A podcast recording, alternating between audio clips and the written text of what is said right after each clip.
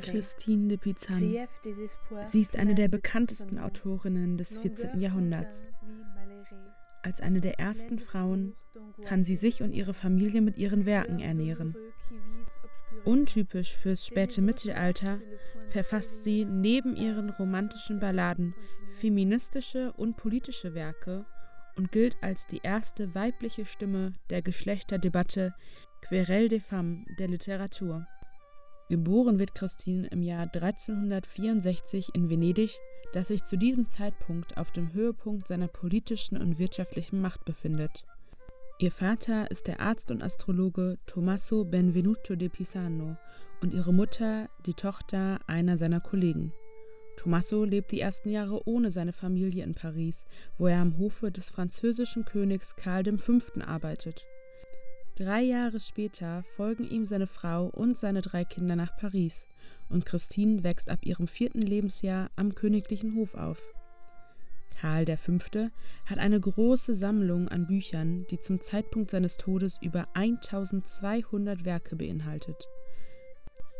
Er lässt viele Bücher auf Französisch übersetzen, unter anderem Werke des griechischen Philosophen Aristoteles. Ihre Kindheit am Hofe des Karl V. hat einen großen Einfluss auf die junge Christine. Später wird sie Karls Biografie schreiben, in der sie eindrucksvoll von seinen Büchern erzählt. Gebildet wird die junge Italo-Französin von ihrem Vater. Untypischerweise, denn normalerweise werden nur Jungen belehrt. Schon früh fällt Tommaso de Pisano der große Wissensdrang seiner Tochter auf. Er will sein Wissen an seine Tochter weitergeben und bringt ihr das Lesen und Schreiben bei. Christines Mutter hat jedoch eine andere Einstellung, deshalb lehrt Christine am Ende weniger, als sie lieb wäre, zu ihrer Unzufriedenheit. Christine ist wissbegierig und sehr interessiert an den Erkenntnissen ihres Vaters. Diese Ungleichheit von Bildung für Mädchen und Jungen kritisiert Christine scharf. Wenn es üblich wäre, die kleinen Mädchen eine Schule besuchen und genau wie die Söhne die Wissenschaften erlernen zu lassen, dann würden sie die letzten Feinheiten aller Künste und Wissenschaften ebenso mühelos begreifen wie jene. Mit 15 Jahren heiratet Christine den königlichen Sekretär und Notar Etienne de Castel. Er kommt aus einem guten Elternhaus und gehört zur intellektuellen Elite Frankreichs. Zusammen bekommen sie drei Kinder sein früher Tod zehn Jahre später nimmt Christine sehr mit. Sie hatten eine glückliche Ehe. In einem ihrer viel zitierten Balladen schreibt sie: Solet suis, solet veux être. Ganz allein bin ich und ganz allein will ich auch sein. Ganz allein ließ mein süßer Freund zurück. Ganz allein bin ich ohne Gefährten, ohne Gebieter. Ganz allein bin ich von Schmerz und Kummer erfüllt. Um ihre Familie finanziell über Wasser zu halten, fängt sie sich an weiterzubilden und zu schreiben.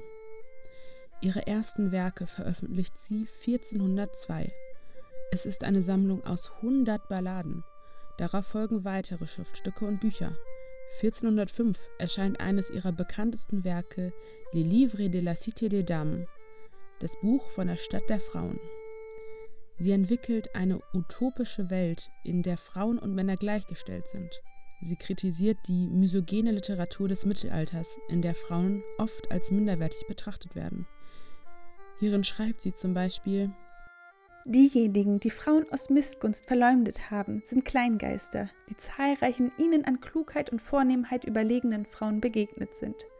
Sie reagieren darauf mit Schmerz und Unwillen, und so hat ihre große Missgunst sie dazu bewogen, allen Frauen Übles nachzusagen. Ihr letztes Werk ist ein Gedicht auf die Kriegerin Johanna von Orléans.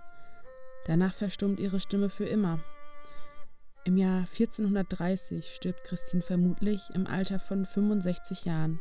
Doch sie und ihre Werke geraten nicht in Vergessenheit und sind Jahrhunderte später noch Thema.